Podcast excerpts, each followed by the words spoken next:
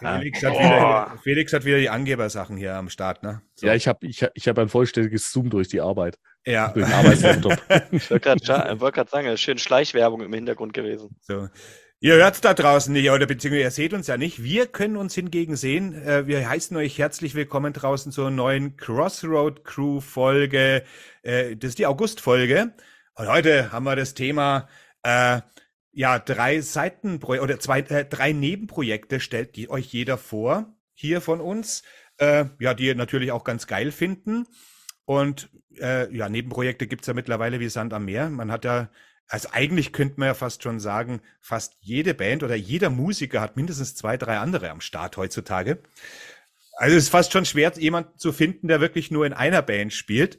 Aber wir haben gedacht, es muss trotzdem mal gesagt werden, weil es gibt nämlich geile Nebenprojekte, die sind äh, vielleicht, wenn sie nicht besser sind, aber mindestens mal genauso gut oder so und werden fallen halt immer manchmal ein bisschen aus irgendeinem Grund oft unter den Scheffel, außer die Fans, die das kennen. Und wenn man sich dann damit beschäftigt, denkt man, warum eigentlich? Ist eigentlich richtig cooles Zeug dabei, sind richtig gute Bands dabei. Und manchmal sind sie genauso gut wie die sogenannte Hauptband, finde ich. Und die Crossroad Crew kennt ihr, ist der Felix Katz, ist der Tom Lubowski und ist der Tobias Nauern an meiner Seite. Herzlich willkommen. Ahoi, servus. Schönen Hallo. Abend miteinander. Ja, und wir quatschen euch heute jetzt den Wolf wieder mal. Also wir schauen mal, wie weit das führt und Kamera einfach laufen lassen, Ton einfach laufen lassen, wie halt so ein Podcast funktioniert. Ihr kennt es ja. Und äh, ja, bevor wir anfangen, fangen wir einfach an. Also bevor wir anfangen, fangen wir an. Das ist natürlich auch ein guter Spruch. Und jetzt oben links ist jetzt der Felix. Deswegen hat heute der Felix wieder die Ehre, mit seiner ersten Side-Projekt-Band äh, ja, hau raus, Felix. Ja, na dann, dann fange ich doch auch direkt an. Wunderbärchen. Ähm, meine erste Band, beziehungsweise mein erstes Side-Project, äh, das ich mir hier auf meine Liste gezimmert habe, ist Ellen Lande. Und äh, ja, der Name ist da eigentlich auch schon Programm, weil es äh, praktisch ein Side-Project ist von zwei Musikern, nämlich einmal von Russell Allen, den man von Symphony X kennen sollte. Sollte und, unbedingt. Äh, ja ja, und von Jorn Lande, äh, dessen Band Jorn beziehungsweise Avantasia ist er mittlerweile, äh, gehört er zum Stammpersonal, würde ich mal behaupten. Äh, Ex-Masterplan-Sänger. Und ja, die haben äh, Mitte der 2000er ein ja, äh, Side-Project gestartet. Ähm, bei Frontiers Records sind die äh, unter Vertrag, so wie ich das äh, herausgelesen habe oder so wie ich das auf den CDs zumindest sehe. Ähm, ist halt, ja, es ist, geht es nicht so stark in diese progressive Richtung, ist mehr so heavy, äh, bisschen Power Metal, bisschen mit dabei, bisschen progressive Noten sind auch mit dabei, ab und zu mal, gar keine Frage. Ähm, ja, die haben vier Alben rausgebracht. Ähm, ursprünglich war, glaube ich, sogar nur angedacht, dass es drei sind, nämlich ähm, The Battle, The Revenge und The Showdown, was auch äh, in diesem Dreiklang echt super klingt. Es kam dann noch ein viertes Album raus, The Great Divide. Mein persönlicher Favorit ist allerdings immer noch das allererste, nämlich The Battle, wo die beiden so gut miteinander harmonieren. Sie haben stellenweise auch ihre eigenen Songs.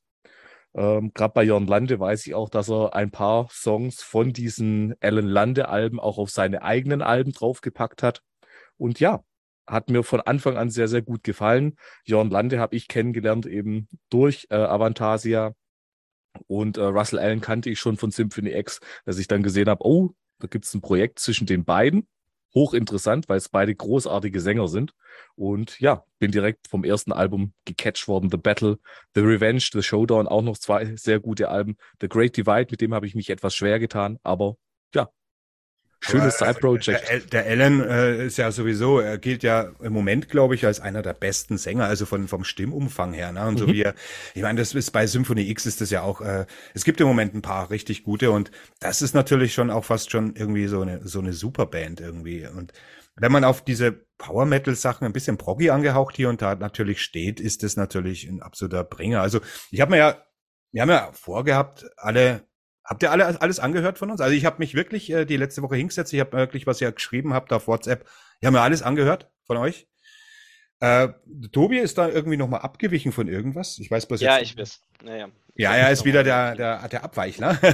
Deswegen bin ich mir jetzt gar nicht so sicher, aber ich glaube, ich habe heute noch mal alles irgendwie, wo ich jetzt nicht wusste, habe ich mir noch mal draufgepackt, was ich nicht kannte. Das meiste kannte ich ja. Und äh, was wollte ich jetzt sagen eigentlich? Also ich wollte jetzt irgendwas Spezielles sagen.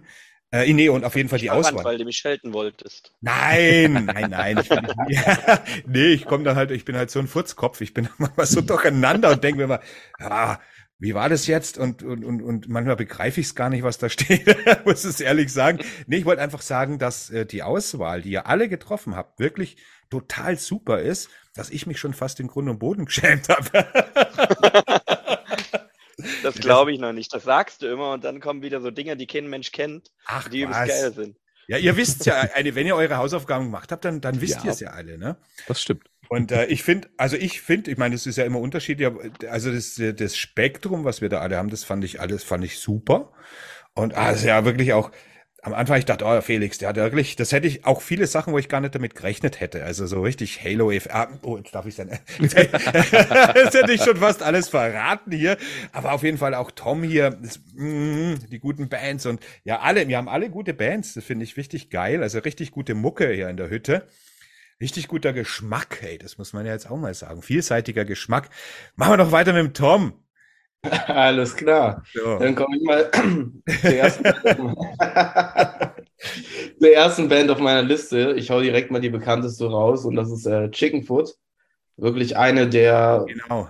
wichtigsten Bands wahrscheinlich meiner Jugendjahre. Oh, Äh, ist eine Supergroup äh, aus Ex-Van Halen-Mitgliedern, Sammy Hagar am Gesang, äh, Michael Anthony ist dabei, äh, Joe Satriani und äh, Ja. Smith von den Red Hot Chili Peppers. Also Ja gut, auf den können wir verzichten, aber nein. Spaß. Spaß. Ah, also bei dem Line-Up, Der kleine da Ellbogen von das ja. Nee, aber äh, das ist ja manchmal auch interessant, was man so gerade in so Projekten auch für Musiker trifft, wo man dann auch gar nicht so wirklich damit gerechnet hätte, irgendwie in dem und dem Gebiet. Ne? Also da sieht man Ja. mal, dass Musiker viel, viel toleranter sind der Musik gegenüber als manchmal die Hörer irgendwie. Und da sind manchmal ganz erstaunliche Sachen. Es war ja damals auch, äh, wie war das bei Michael Jackson? Wer hat da gespielt? Das, nee, wer hat da gespielt? Der, ja, der Eddie Van Halen hat doch das Soli von, äh, Solo von Beat It gespielt. Ja, ja. Ja, also, und da war ja auch, da muss man sich mal vorstellen, und zu der Zeit, wo Van Halen ja noch äh, na, überhaupt noch existiert hat, ist ja klar. ja. Aber zu einer Zeit, wo eigentlich der Metal und der, sagen wir mal jetzt so der Pop oder der R&B ja irgendwie mehr auf Kriegsfuß gestanden ist und man solche Sachen am besten überhaupt nicht versucht hat. Heute versucht man ja einiges und ja, aber trotzdem ist es immer wieder überraschend. Und Chicken Food, hey, ja. Und Sammy Hagar ja eh, ich habe ja da eine Sendung gemacht über Montrose, ne? Da war ist Sammy Hagar ja das erste Mal aufgetaucht und äh, Montrose 1 ist für mich das erste wirkliche Heavy Metal Album amerikanischer Prägung und da war Sammy natürlich äh, beteiligt und später natürlich Van Halen Sänger. Sammy Hagar ist ein großartiger Sänger auch. Chicken Food ist eine großartige Band, ja, super. Darf ich auch. selbst noch was erzählen? Oder Ja, ja, genau, stimmt. Ich habe gedacht, da war doch was. Der Tom ist doch noch gar nicht fertig. Entschuldigung. Ja, also Die alten Säue. Musikstil ist natürlich klar, also das ist äh, kerniger Hard Rock, wie man ihn eben kennt und liebt von Van Halen. Und äh, ja, gegründet 2008, haben seitdem zwei Alben rausgebracht und eine EP. Äh, jetzt kam länger nichts mehr, also fünf Jahre Funkstille. Ist ja nichts Ungewöhnliches für eine Supergroup. Ich meine, die Leute sind alle irgendwie unterwegs und haben ihre eigenen Sachen noch.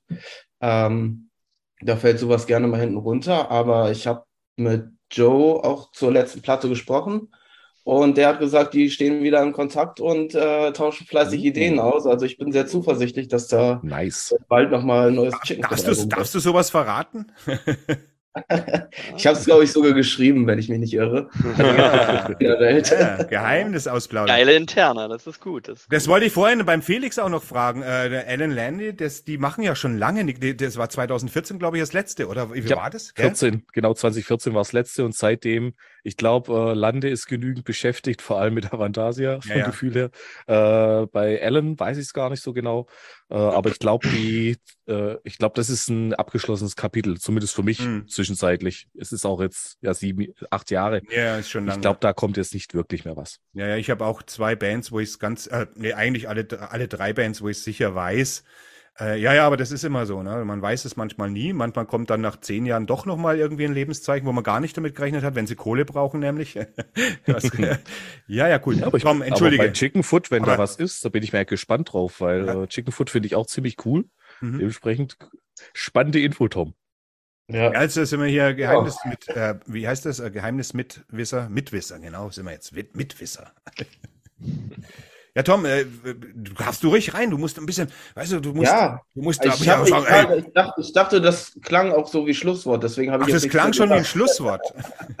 Erst kannst, erst, erst kannst kaum erwarten, das Mikro in den Mund zu nehmen und dann ist es schon das Schlusswort. Was hast du eigentlich für eine komische Box da? Was steht denn da? Move? Movebox. Ich sehe sie ja, nicht. Bist du im Flur? Nimmst du im Flur auf? Nee, nee, das ist schon mein Zimmer, aber das ist irgendeine Umzugskiste, die ich nie ausgepackt habe. Achso, ein Poster von, ein Poster von einer Umzugskiste an der Wand. ja, lass mich quatschen. Ich bin heute irgendwie ein bisschen happy. Keine Ahnung, was los ist. Aber eigentlich ist es ja wie immer, ne? So, Tobi. Bernsteinzimmer dann versteckt. Tobi, hau du rein. Ja, das Bernstein. Genau. ich fange mal, ich, ich fang mal mit dem umfangreichsten an und das ist ähm, Repugnant ähm, Repugnant ist quasi die, die ursprüngliche Oldschool Death Metal Band von Tobias Forge. Tobias Forge kennt man natürlich von Ghost. Und da muss ich jetzt ein bisschen ausholen, weil dort hatte ich so ein bisschen meinen Wechsel drin, den Krempe angesprochen hat, weil ursprünglich wollte ich eigentlich Magna Carta Kartell ansprechen. Und Magna Carta Kartell ist eine Band, in der ähm, Tobias Forge auch Gitarre und Bass gespielt hat, ähm, die aber im Grunde nicht von ihm gegründet wurde. Also die ist von Martin Persner gegründet worden 2007. Ähm, ist mucketechnisch so irgendwo zwischen Air und ähm, Pelican, wenn das jemand kennt. Und so ein bisschen Southern Rock mit drin, aber sehr sphärisch. Die habe ich dann doch nicht genommen, weil die ist sehr geil. Und es ist interessant, weil gerade der Martin Persner auch halt so ein ähm, ja, ähm, so ein Ghoul war, ein Unknown Ghoul sozusagen. Und da gab es ja auch die schöne Streiterei mit ihm, ob er da nur beteiligt wird oder nicht. Ähm, dann habe ich überlegt, ob ich Subvision nehme, die andere Band von Tobias Forge, die Indie-Rock spielt und quasi auch mit So Far So Noir ein übelst geiles Album rausgebracht hat. Ähm, und wo schon übelst krasse Ghost-Sounds ähm, anklingen und man im Grunde schon raushört, wo das irgendwann mal hinging mit ihm. Aber ich habe mich dann für Repugnant entschieden, weil erstens spannend, kam im selben Jahr raus wie So Far, So Noir, 2006, das Hauptalbum von der Band sozusagen. Ähm, und es geht um Epitone of Darkness. Und das ist einfach ein übelst geiler, ja, düsterer Oldschool Death Metal Brocken, der irgendwie diese ganze schwedische Death Metal Kultur geatmet hat. Also du merkst dort auch einfach, dass Tobias Forge dort voll im Saft stand. Ähm, gesanglich natürlich komplett andere Schiene als bei Ghost. Schöner Death Metal Sound, schön tief, schön brutal. Ähm, ein super geiles Morbid-Cover drauf mit Another Vision. Schon allein dafür sollte man sich das Album mal angehört haben. Ähm, aber allein so ein Song wie From Beyond the Grave ist einfach der pure Shit. Und ähm, für mich immer wieder beeindruckend und schön zu sehen, im Endeffekt, wo Tobias Forge herkam, ähm, was er eigentlich ursprünglich gemacht hat, aber dass er seine ganze Stadion Rock Leidenschaft mit Kiss und Priest und allem mitgenommen hat und dann erst in solche Projekte wie Subvision und Magna Carta Kartell gesteckt hat und dann die Essenz daraus genommen hat, gesagt so, und jetzt mache ich was Fettes daraus. Ähm, ja, es ist schon genau. ersta äh, völlig erstaunlich, dieses Magna Carta Ding. Äh, äh, das ist ja, wenn du das anhörst, das könnte ja wirklich Ghost sein in einem frühen Stadium. Also du merkst ja. natürlich, dass Forge ja. da nicht singt, aber äh, so die, diese dieses, diese, diese, dieses bittersüße äh, Melodien, dieses AOR-Ding, dieses ganz Spezielle, was eben Ghost auch hat und was so geil ist irgendwie, das hat ja Magna Carta Kartell irgendwie auch. Und äh, da, da frage ich mich dann immer, wer war eigentlich wirklich der Urheber? Waren die, ne, weil, weil, weil da gibt's ja die ersten Geschichten, man weiß es ja wirklich nicht, auf welche Seite man sich eigentlich schlagen soll. Ich meine, Vorge hat vor Gericht gewonnen. Ja. Aber ich frage mich Aber ich halt. Ich denke, dort liegt so ein bisschen das Problem, weil die Band ist halt die Band von Martin Persner und er hat halt an den ersten Ghost-Alben mitgeschrieben. Sprich, ich glaube, diese ganzen Gitarrenideen, die Gitarrenriffs, die bei Magna Carta Kartell so extrem nach Ghost klingen und irgendwie fast ja schon mehr nach den aktuellen Ghost als nach den ersten Ghost. Ja, ja, ne? ja. Weil die viel mehr nach 80s und irgendwie so mehr, naja, sphärisch ins elektronisch Abdriftende reingehen. Das ja. war schon sein Sound. Und das ist die Frage, okay, hat Forge sozusagen sich die Inspiration, nennen wir es mal so, äh, mitgenommen, hat gesagt, gut, die, die, die packe ich jetzt in Ghost rein. Oder hat halt Persner wirklich gesagt, gut, ich, ich schreibe dir das erste Ghost-Album und dann gucken wir mal, wie weit das kommt. So. Und das ist halt super interessant, weil im Grunde haben sowohl Subvision als auch Magna Carta Cartel völlig verdient groß zu sein. Also ja, das ist fast schon ein so. Stück weit unfair, dass es die erst durch Ghost so ein bisschen hochgepusht hat im Grunde. Vorher hast du von denen nichts gehört. So, wenn nee. du nicht super hart Richtig. in der Szene standest, kennst du die nicht so. Bei Repugnant ist es, glaube ich, ein bisschen anders, weil die in der Death Metal-Szene schon einen Namen hatten. Die sind schon hm. eine Nummer gewesen und ähm, die Platte ging auch für, weiß ich, wie viel Euro weg. so Und das war schon eine, eine Hausmarke. Und im Endeffekt habe ich die auch genommen, so geil wie ich Subvision und Magna Carta Kartell finde. Aber Repugnant ist einfach so eine Herzensangelegenheit, weil das einfach ist, stecke ich mehr im Saft bei der Mucke als bei den anderen beiden. So geil wie ich die finde und so gerne ich die auch höre, aber ja.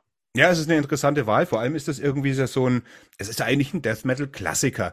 Und ich glaube, und ich glaube, und der, und, und, selbst der hat profitiert ein bisschen von, von Forges Erfolg, dass es so irgendwie trotzdem auch wieder, wenn es ja, auch was anderes ja. ist, wieder hochgespült wurde, dass man sich daran erst äh, äh, entsinnen kann, ach, da war doch mal was. Also die jetzt nicht so die Hardcore-Death Metal-Fans sind, aber das vielleicht auch trotzdem hören. Interessanterweise ist ja die Überschneidung von Ghost und Black Metal und Death Metal-Hörern gar nicht so gering wie bei anderen, sage ich jetzt mal so, AOR-Pop Pop-Rock-Bands irgendwie. Ne? Das ist schon ja. wirklich ein Phänomen, das man auch mal erörtern müsste. Aber ist auf jeden Fall eine interessante Wahl und ein Death Metal-Klassiker, finde ich auf jeden Fall irgendwie.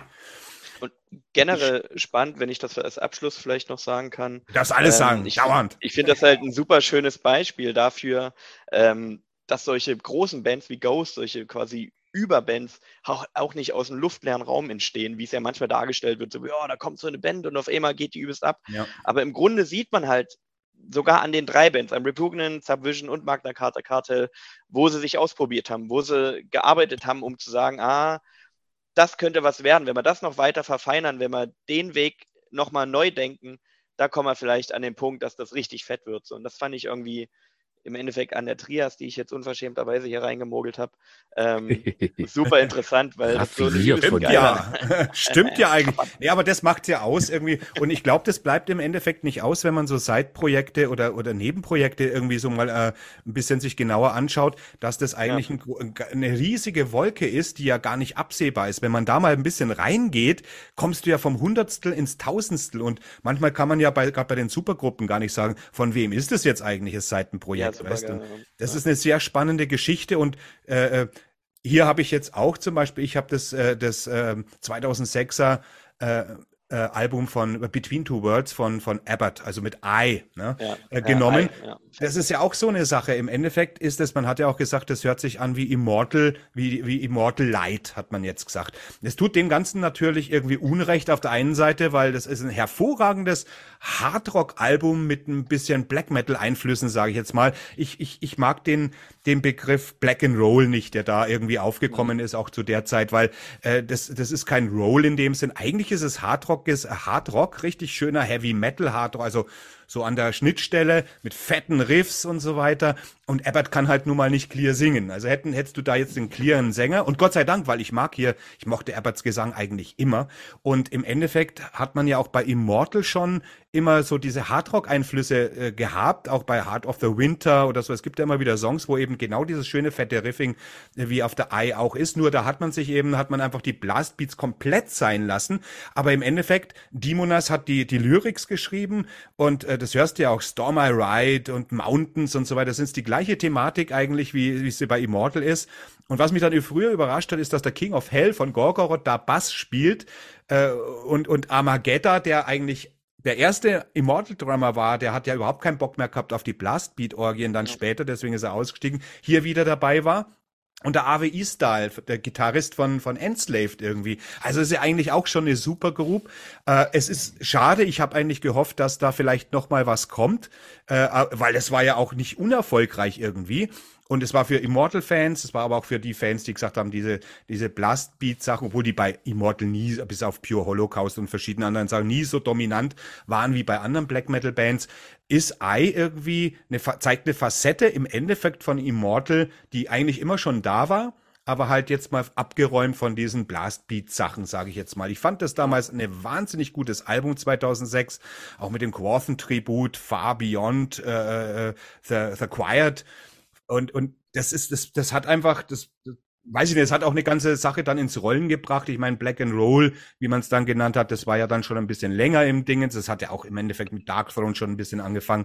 Aber da so 2005, 2006 war so eine Schnittstelle, wo ganz, ganz viel in die Richtung dann passiert ist.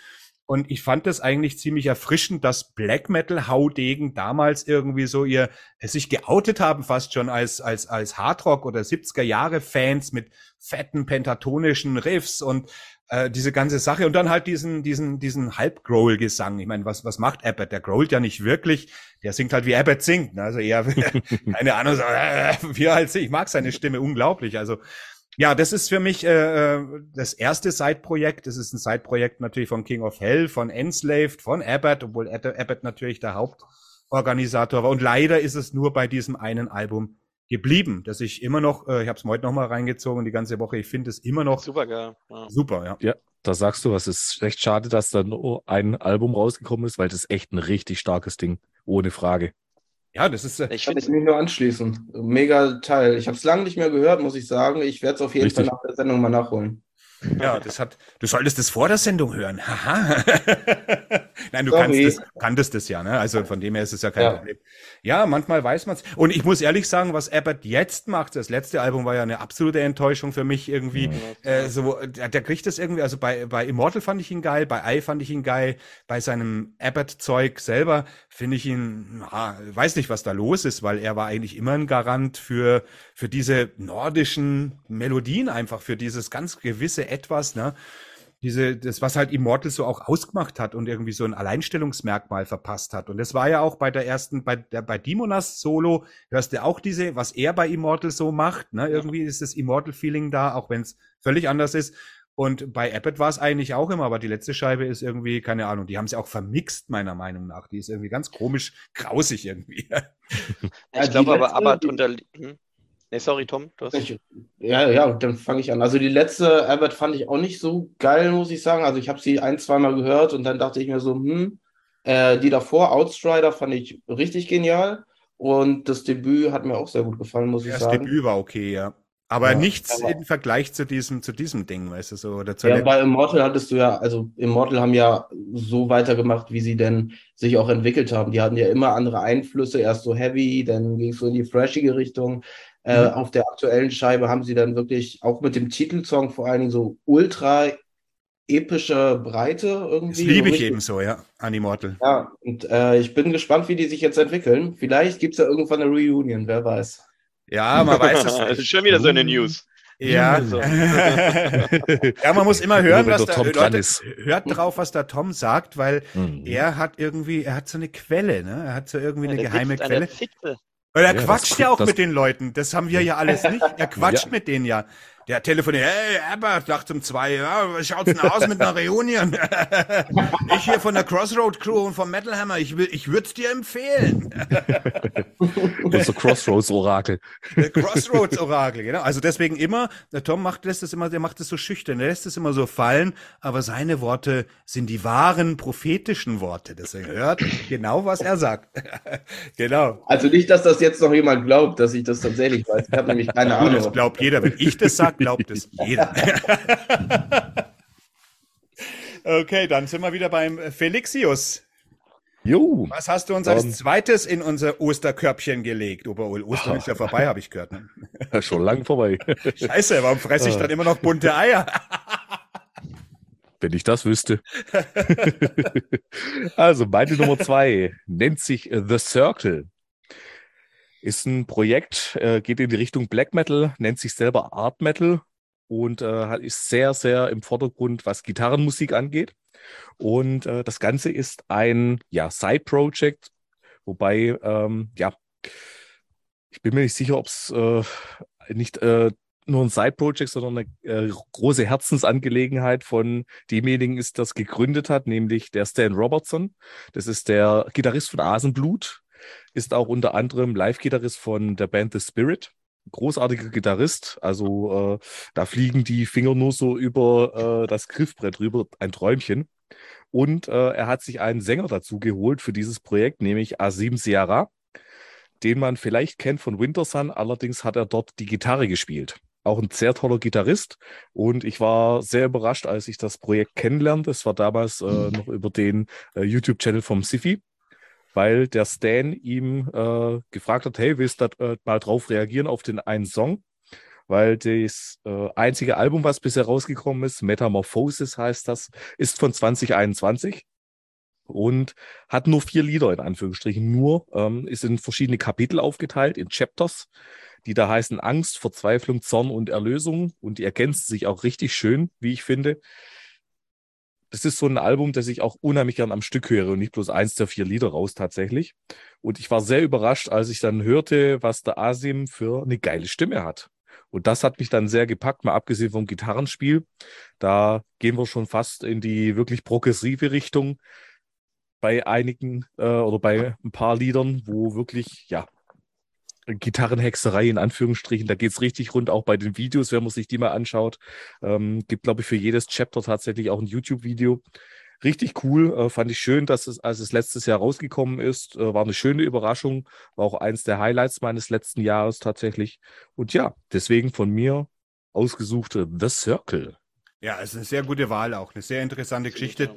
Habe ich vorher auch gar nie reingehört, jetzt erst durch dich tatsächlich und fand das, ich meine, du weißt ja, ich habe meine, meine Schwierigkeit mit The Spirit, obwohl es wirklich geniale Scheiß ist, habe ich dir ja schon mal bei einem Bierchen erklärt. Richtig. Aus irgendeinem Grund, warum ich, obwohl ich Brock lieb äh, und, äh, und auch Black Metal in dieser Art lieb, äh, geht es bei mir von The Spirit gar nicht, aber Circle fand ich jetzt zum Beispiel wieder äh, stimmig. Ich kann da manchmal gar, manchmal weiß man gar nicht, woran es liegt. Gell? Circle fand ich richtig geil, fand ich super interessante Auswahl.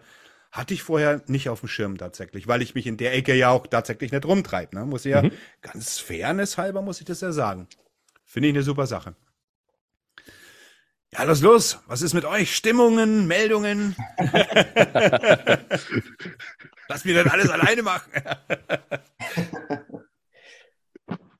ähm, ne, ich finde halt zum Beispiel bei The Spirit, ähm, um, um den Bogen dann zu schließen, warum die vielleicht so ein bisschen schwierig sind. Ich finde, das ist halt irgendwie so ein bisschen Dissection. Also die haben sehr viel Dissection mit drin und das tut, da tue ich mich teilweise damit schwer, dass die so abgehypt werden für was, was irgendwie schon da war. Das habe ich eh so ein generelles Problem. Und da muss ich aber ehrlich sagen, das ähm, haben The Circle besser gemacht, weil die irgendwie schon die Kreativität drin haben und diese vielen okkulten, sphärischen Einflüsse, aber irgendwie einen sehr geilen eigenen Touch mit drin haben. So. Und das hat schon deutlich mehr Bock gemacht. Ich muss es mehr hören, ähm, aber ähm, hat mir insgesamt deutlich besser gefallen als The Spirit, die gute Mucke machen, aber im Endeffekt ja was nehmen, was es irgendwo schon gab. So.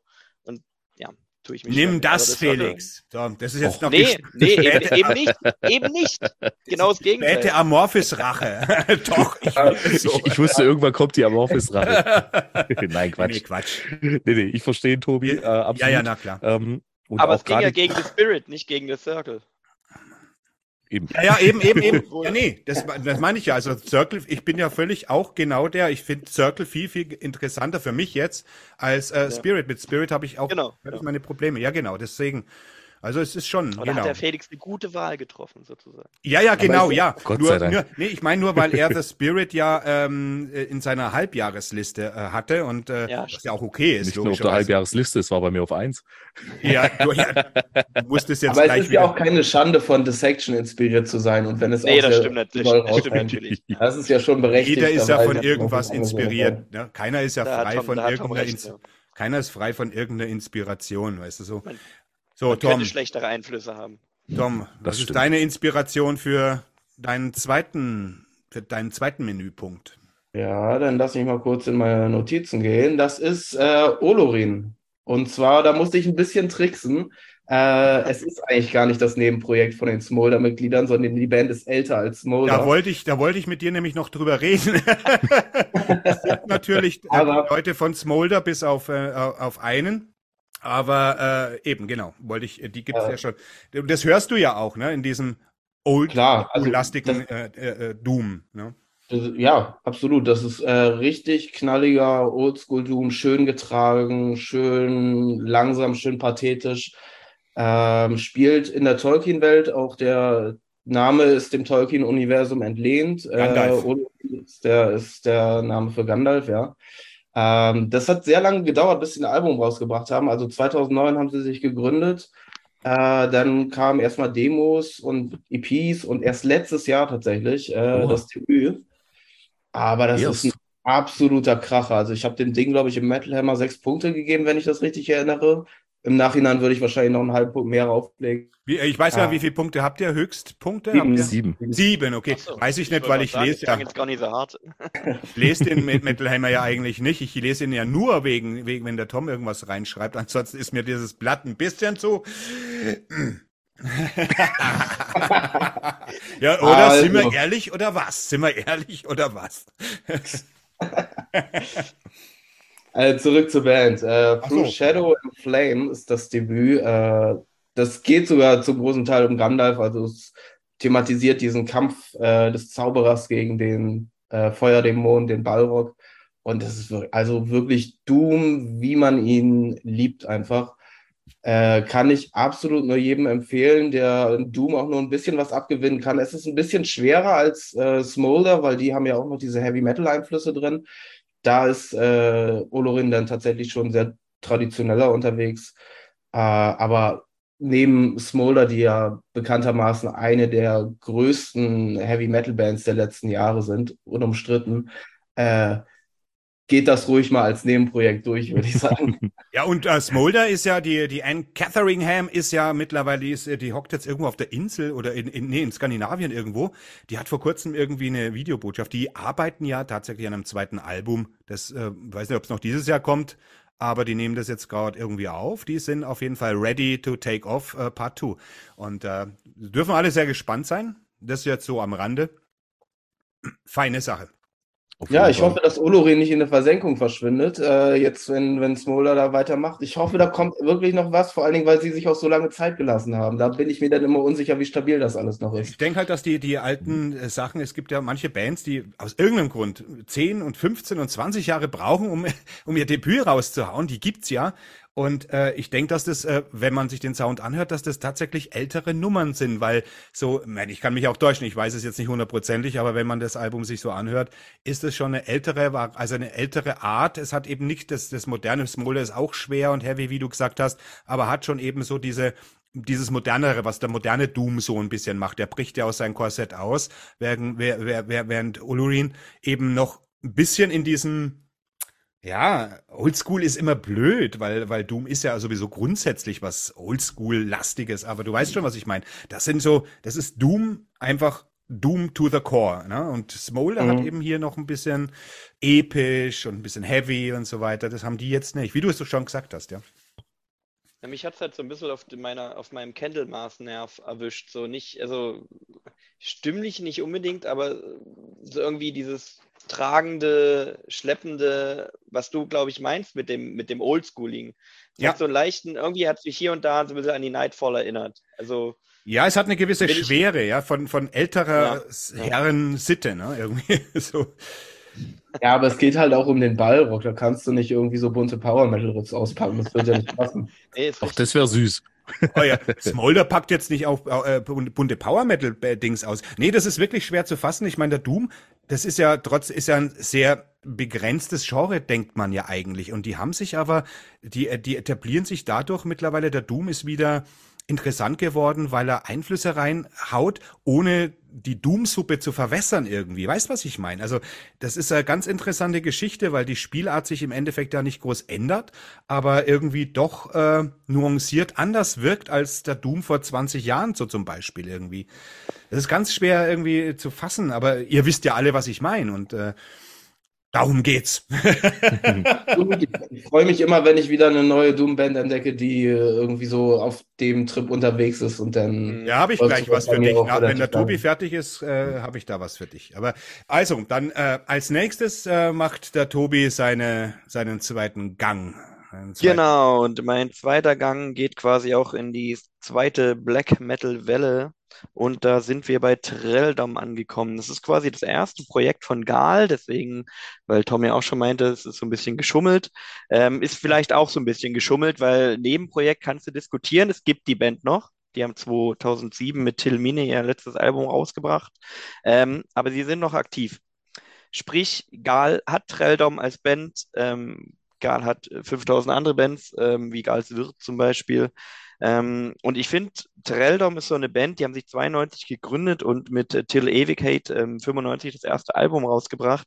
Ich finde die immer so ein bisschen vernachlässigt, so in dieser ganzen Second Wave Black Metal Geschichte, weil irgendwie haben die die Leute nie so richtig auf dem Schirm. Ich weiß nicht warum, ähm, weil ich finde das eigentlich eine super geile Band. Klar kamen die mit 95 ein Stück später als ähm, Mayhem und Dark Throne, ähm, aber gerade das Till Ewigkeit hat halt so eine geile urwüchsige Rotzigkeit in sich. Es ist, finde ich, ein bisschen mutiger als äh, viele klassische Second Wave Black Metal Alben, es irgendwo. Kurze Frage, das war das erste Album, ne?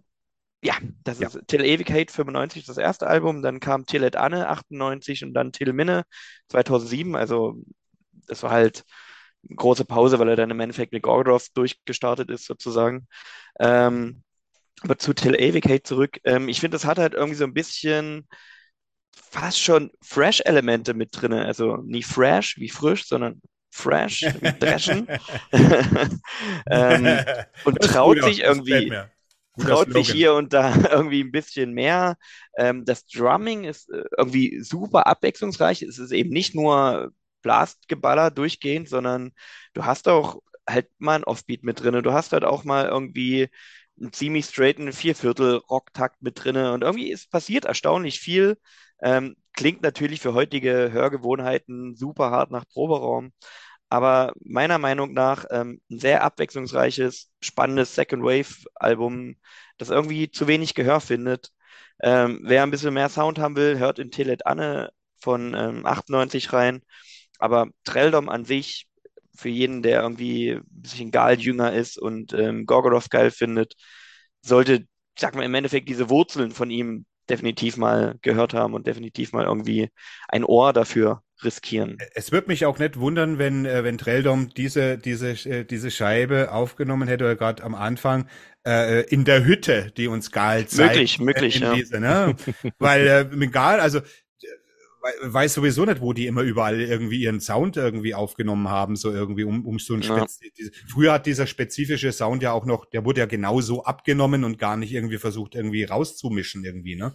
Und äh, das ist auf jeden Fall, das ist auch so ein Zeitdokument, wie du sagst, und Gal ist, ist eine sehr, sehr interessante Type. So, so, so, also er ist wirklich sehr beeindruckend, auch heute noch, obwohl er jetzt eigentlich mit dem Black Metal ja eher mehr oder weniger abgeschlossen Relativ hat. gebrochen hat, ja, das stimmt. Ja, aber äh, das, das, es geht ja vielen so, aber irgendwie äh, äh, Gal ist, keine Ahnung, ich finde den Typen einfach faszinierend. Na, natürlich auch auf eine ungute Art hier und da, muss man schon sagen. Aber er hat so eine, so eine Ruhe, weil er eben nicht so ein Schreihals ist oder so ein offensiver Mensch, sondern einfach eher ein sehr kultivierter, zurückhaltender Mensch, der aber in seinen Augen merkst du einen, einen Wahnsinn, den du in fast keinem ja. Menschen siehst. Und äh, also dem möchte ich nicht nachts irgendwie, dass er mich auf den Kicker hat und durch einen nächtlichen Wald verfolgt. Da hätte ich keinen Spaß dran. nee, eher nicht, eher nicht. Aber Gal strahlt ja auch immer die, dieses intelligent-philosophische aus. Das Irgendwo schon, ja. Das ist ja das, Gal hat eine ganz komische, interessante Aura. Wenn der Weil auf der einen Seite, ja, auf der und? einen Seite äh, ist er irgendwie eben, gehört er auch zu dem ganzen Klüngel, aber er hat, du hast nie das Gefühl, dass er so diese pseudowissenschaftliche oder pseudophilosophischen Käse von sich gibt, sondern ich habe also gerade in dieser Headbangers, Headbangers Journey Ding, ne, das war sehr mhm. eindrucksvoll auch eingefangen, wie der, also die Doku ist ja auch super, ne? Und, und äh, da kam das wirklich wahnsinnig rüber, wie kultiviert er ist, seine verstörenden Bilder, die er malt, die, die, die Mythen, die sich um ihn ranken, ob wahr oder nicht, das weiß man ja eben nicht. Zuzutrauen ist es ihm auf der einen Seite, auf der anderen Seite ist er wieder so kultiviert, dass er eigentlich schon weiß, was er sagt. Man kann sich mit ihm unterhalten. Äh, ja, ein einzigartiger Mensch mit auch einer einzigartigen Stimme, die ich fand Gorgoroth zwar immer gut, aber als Gal da das Mikro übernommen hat, da war eine eine Präsenz plötzlich vorhanden, die ich so nicht mehr irgendwo erlebt habe bei einer Black Metal Band. Für mich, das ja. ist eine ganz persönliche Geschichte. In dieser Art und Weise, muss ich ganz ehrlich sagen. Ich gehe auf jeden Fall mit. Hm? hm? Ja, ich gehe ich auf jeden Fall mit. oh Gottes Willen. Aber äh, man muss ja ehrlich sagen, bei Treldom hat er auch ähm, noch nicht ganz das, die Stimmqualität wie das später bei Gorgoroth. Das muss mhm. ich schon sagen. Er singt deutlich tiefer. Er geht ja fast schon in, in Growls rein teilweise. Mhm. Ähm, es ist schon also man merkt schon, dass er irgendwie dort sich entwickelt hat im Grunde über diese Band und, und bei Gorgoroth halt ja sein, sein Stil gefunden hat und irgendwo seine Aura entwickelt hat. Ich glaube, das war er vielleicht auch noch nicht zu dieser Trelldom-Zeit. Ja, es kann ja. sein, ja. Aber ich ja, generell. Das Vorstufe sehen. Das ist echt ja, geil. absolut, absolut, würde ich auch so, würde ich auch so betiteln eigentlich. Ähm, ja, er hat eine faszinierende Aura. Ich weiß nicht, wir haben irgendwie, ich habe auch Weile für Metal-Magazine gearbeitet und da waren wir beim Partisan Backstage und da saß er halt hinten im Zelt und hat irgendwie gegessen. Und es ist trotzdem, ich meine, er saß dort und hat gegessen, er hat überhaupt nichts Schlimmes gemacht. Er sitzt und denkt so, holy crap. So, und ich habe ihn so angeguckt und ich so, hey, na? so gewungen, also nur so genickt. Und, und dieses Nicken kam dir schon so, so leicht bedrohlich vor. Es war schon so ein bisschen so wie, ja, ja. ja guck, guck einfach, lassen einfach in Ruhe. Lassen einfach mal. So, aber ich glaube im Endeffekt, vielleicht kann er gar nichts dafür. Vielleicht hat er einfach diesen Silberblick und eigentlich ist es ein ganz äh, netter, zugänglicher Typ. Also das glaube ich schon, dass er das ist, weißt, aber ich, ich glaube, dass er eben auch sehr, sehr diese urwüchsige Seite hat, mit der einfach gar nicht gut Kirschen essen ist. Weil der haut dir ja nicht einfach nur eine aufs Maul, sondern der fesselt dich in den Keller und lässt dich dein eigenes Blut saufen. Ja, das Aber ist das die Weiß-Doku, ne? Das ist interessant, dass du das jetzt sagst, weil ich habe mich sehr gefreut, als du äh, Traildom vorgeschlagen hast, weil dann hatte ich endlich mal wieder einen Grund, mir das anzuhören. Und äh, ich muss sagen, also wenn man, wenn man sich vorstellt, dass Black Metal eine Schulklasse ist, dann mhm. sind Borgnagar die Streber und mhm. Traildom die, die die Streber verprügeln. geil. Ja, geil, ja, geil, geil. geil. Das ist super. Geil super fetter Vergleich. Ja, es rumpelt halt hier und da ein bisschen und es ist eher so wie, komm, fick dich. So, ich, ich zeig dir mal, was Black Metal ist, du Arsch. ja, ja das Fall. ist ja das. Ich meine, äh, das ist Aber ja geiler Vergleich. Diese, gerade diese Anfänger, in je, jedem Anfang steckt ein Zauber oder wohnt ein Zauber inne, inne, sagt man ja, was auch immer der Zauber von der Second Wave sein soll. Aber äh, da ist schon irgendwie, weil es gab ja noch nicht dieses äh, definitive Korsett. Man hat dann äh, so, sagen wir mal, die, das, was man so First Wave nennt, versucht zu überwinden. Auf der einen Seite, man wollte irgendwann hat da angeschlossen, aber man hat was völlig eigenes konstruiert und alles war nach vorne heraus offen. Und heute ist es ja auf, ja. heute ist zwar immer noch viel Experiment, im Black Metal gibt's wahnsinnig viel Experimente, aber es gibt eben so Trademarks, die gab's, die wurden damals erst gesetzt. In der ersten und in der Second Wave wurden die gesetzt und daran hält man sich zum großen Teil eben auch noch. Heute ist definiert, was Black Metal ist in seiner ganzen Vielfalt und damals war das einfach nicht so. Man wusste einfach nur, dass es, äh, man kann noch nicht mal sagen, dass es aggressiv sein soll, weil da, da hat er auch schon, hat man ja auch schon mit Ambienzen versucht rumzumachen und so. Also es ist eine ganz interessante Sache so in dieser Ausdrucksmöglichkeit und äh, dieses Gerumpel, ich habe sowieso ein Faible für Gerumpel, komischerweise, obwohl ich eben auch diese, diese Brock-Sachen mag und so weiter, habe ich eben dieses Gerumpel, alles, was ich halbwegs irgendwie nach äh, Enkeln von Venom anhört, finde ich irgendwie geil. Und ja, Treldom, klar, ganz klar. Ja. Aber gut, ich meine, du, du musst ja auch sehen, ähm, im Endeffekt hatten die ja schon relativ viel verpasst mit 95. Irgendwie, die kam schon relativ spät. Vielleicht ist mhm. das auch der Grund, warum die so ein bisschen, ich meine, da hatten, ähm, na, Darkthrone, jetzt ist der Name wieder da, hatten die halt schon vier Alben draußen. So. Und da hatten die die Panzerfaust Stimmt. rausgebracht, die ja schon fast so ein bisschen der nächste Schritt war, der ja. ja. schon längst hinter dieser Urwüchsigkeit des Black Metals war. Und dann kommen halt Treldor mit ihrem ersten Rumpelalbum.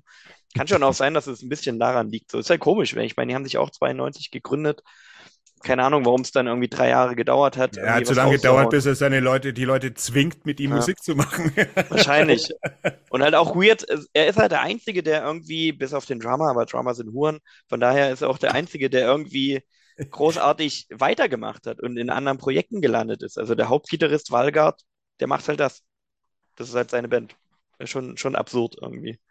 Ja, ja, gut, und ich mache jetzt, äh, meine Nummer zwei ist auch ein Doom-Klassiker und zwar ähm, äh, Krux.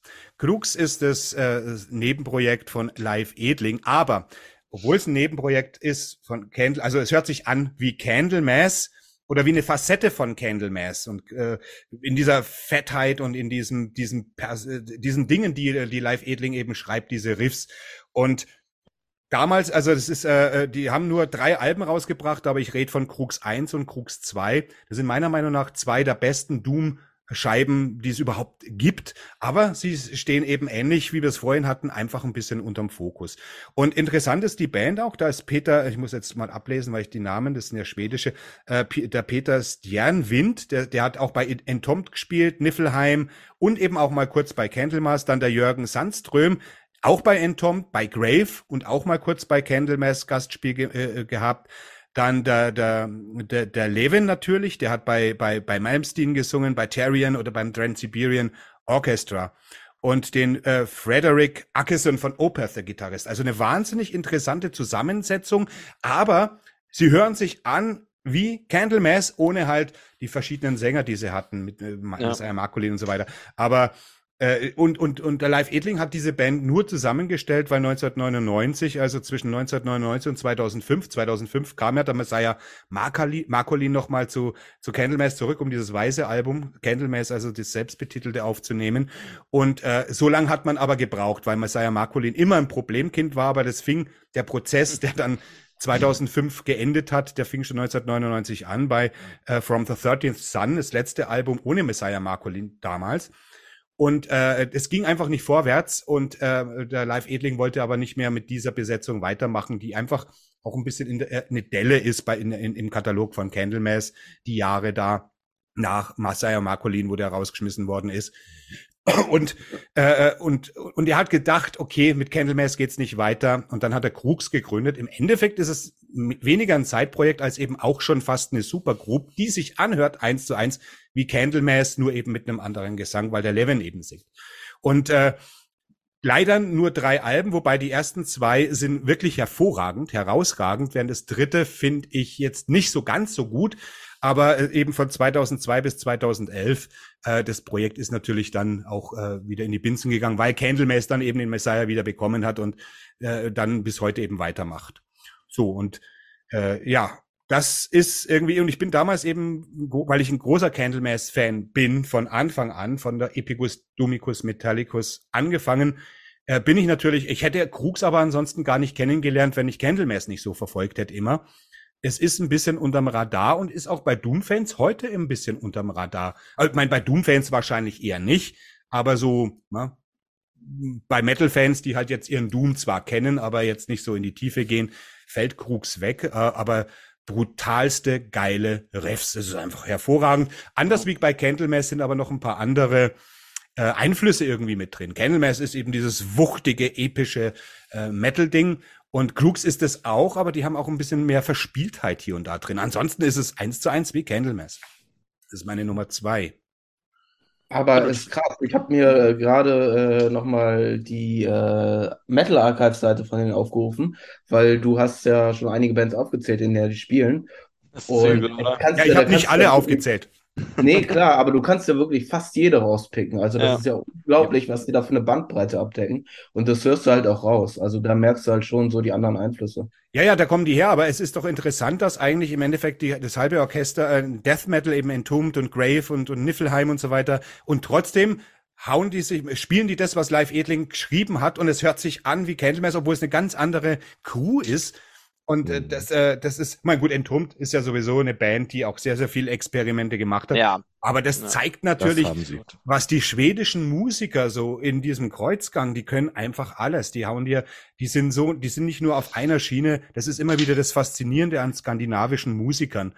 Äh, erstmal die Fülle an, an Bands, die sie, be, die sie bespielen können, unterschiedlicher Art. Und die können einfach alles irgendwie. Die können wirklich sagen, hey, heute machen wir ein Pop-Album, morgen machen wir ein Black Metal-Album und übermorgen spiele ich Death Metal oder, oder Prog Metal. Denen ist nichts, äh, die können nicht nichts. Also die können eigentlich im Endeffekt alles. Und äh, es ist nicht nur die Fülle überraschend immer, die aus Skandinavien kommt, in jedem Bereich, vom Stoner bis zum Black Metal, bis zum Pop sogar. Äh, das ist irgendwie keine Ahnung, was da oben los ist. Es ist die Mitternachtssonne, das da habe ich schon oft drüber gerätselt. Aber jetzt ich mal. Glaub, ja. Sind zwei Sachen. Also irgendwie, was du eingangs gesagt hast, dass, glaube ich, ähm, die meisten Musiker generell offener sind für andere Genres, für andere Einflüsse und sich sozusagen eher bereit erklären, irgendwie mehr mitzunehmen, als jetzt der, der, der reine biersaufende Fresh Metal Fan. So, jetzt habe ich es wieder ja. gesagt. Ja, ja. ähm, Hi. Wie Felix halt, der hört ja nur immer eine Sache. Nee, Das ist absolut richtig, ja. absolut richtig. Aber ich glaube, Nee. das, das lässt sich relativ gut runterbrechen auch. Also es ist ja, in Skandinavien ist es ja quasi immer dunkel und kalt. Das macht immer depressiv. Naja, Und jetzt nicht mehr. Jetzt ist es da 30 Grad auch. Genau, genau. Zudem haben Und sie immer hell. Also auf jeden Fall, die Schweden haben ja mit ABBA eine Band hervorgebracht, so scheiße ich diese Band auch finde. Aber das ist ja wirklich die Band, die Melodie erfunden hat, wenn man Ich so findest du will. scheiße, aber findest du scheiße. Aber finde ich zum Kotzen, das ist unerträglich. Du weißt, was an ABBA das Interessante ist? Ich meine, ich bin mit dem Scheiße aufgewachsen. Es war so, da war ich so 10, 11, wo die in den Charts waren. Damals gab's noch Schlager der Woche und da waren die immer irgendwie mit drei, vier äh, Songs. Und wenn man heute ABBA hört, ich kann es auch nicht ertragen mehr, aber weil das nicht altert. ABBA ist nur in den 70ern zu verstehen. Die haben die 70er aufgesaugt, konserviert mit Ja. ihren Klamotten, mit ihrem Gesang, mit ihren mel- süßen, süßen Melodien. Die funktionieren, die haben auch in den 80ern schon gar nicht mehr funktioniert. Die funktionieren wirklich nur in der Zeit, in der sie eben so erfolgreich waren. Und da waren sie natürlich außergewöhnlich und alles dominierend. Aber das ist genau das. Also es gibt keine Band, die die 70er besser eingefangen hat, auch wie sie klangen, als ABBA. Und das muss man ihnen zugute halten. Und natürlich, wie du schon sagst, äh, hier Melodien am, am, am am Fließband. Und irgendwie, ja, zwei Männer und zwei Frauen, zwei Adams, zwei Evas, die haben Ja. alle schwedischen Musiker gezeugt. Jetzt wissen wir das. Jetzt wissen wir es eindeutig. Was ich eigentlich sagen wollte zum Norden musikalisch, ich glaube, die sind halt kulturell, was das angeht, auch deutlich offener. Ich meine, wenn du dir Norwegen anguckst, das Spellemannspriesen, also da wird quasi ein öffentlicher Musikpreis vergeben, auch an Black Metal Bands. So, den haben Demo Borgia schon gewonnen, dem haben, glaube ich, Mayhem schon mal gewonnen. Läuft sind im Sachen- Radio, läuft im Radio. Läuft im Radio und ich glaube, die sind schon stolzer und offener auf ähm, auch diesen, ja, ich sag mal, eben nicht Mainstream, auf diesen so ein bisschen abseitigen Musikexport, wo die aber wissen, okay, das hat halt eine Bewandtnis. Und ich glaube, das wird dort auch gesellschaftlich deutlich anders behandelt als hierzulande. Ich meine, es fängt jetzt hier langsam an, dass Metal auch irgendwie im Mainstream ankommt. Das kann man jetzt gut oder schlecht finden. Ähm, aber ich glaube, das ist in Schweden, Norwegen, Finnland schon viel länger der Fall, dass die Leute wissen, oh, äh, das, das, das hat einen Wert. Das ist irgendwie, das sind nicht einfach irgendwie ein paar Jungs, die Scheiße da auf ihrer Gitarre rumschreddern, sondern das hat schon Hand und Fuß, was sie da machen. Und ich glaube, das ist schon ein großer Grund dafür, dass solche Bands dort viel mehr rumkommen, viel mehr vielleicht auch zu sagen haben oder, oder irgendwie ja, Einflüsse und, und, Ja, und da ist der Respekt Gelder mitnehmen irgendwie, können. irgendwie Ja. besser, ganz genau. Das ist bei uns ja fast ein bisschen unvorstellbar. Die Gesellschaft funktioniert ja auch ganz anders da. Und ich denke, ich habe mal gelesen irgendwo, dass in Schweden äh, das so ist, dass wenn du ähm, als Band, als äh, so im, im jugendlichen Alter einen Proberaum suchst, dass Ja. die Stadt verpflichtet ist, dir einen zu stellen. Also du Richtig. kannst, du kannst nicht sagen, oh, ich finde keinen Proberaum, klappt nicht mit der Band. Die, das ist wirklich so ein Sozialkonzept. Kulturförderung ist das Ganz halt, genau. ja. Und in der Schule auch, wenn du ein Instrument lernen willst, gibt es bei uns überhaupt noch Musik als Unterrichtsfach? Ich hatte das noch. Ja, gibt schon. Ja, ah ja, aber das ist wahrscheinlich äh, nicht vergleichbar mit der Förderung, die du da oben, wenn du sagst, Ja. du willst ein Instrument spielen. Und wenn, dann musst du dir irgendwie privat einen Lehrer suchen. Ich glaube, du wirst dort ganz anders irgendwie musikalisch auch gefördert. Und das schlägt natürlich über die Zeit dann auch. Ich meine, bei uns spielt Kultur ja sowieso nicht so eine wichtige Rolle, hat man jetzt während Corona Ja. gesehen auch. Und das, ich glaube, das ist dort wirklich tatsächlich in der Gesellschaft völlig anders. Die funktioniert komplett anders als unsere. Das stimmt, ja. Absolut, ja.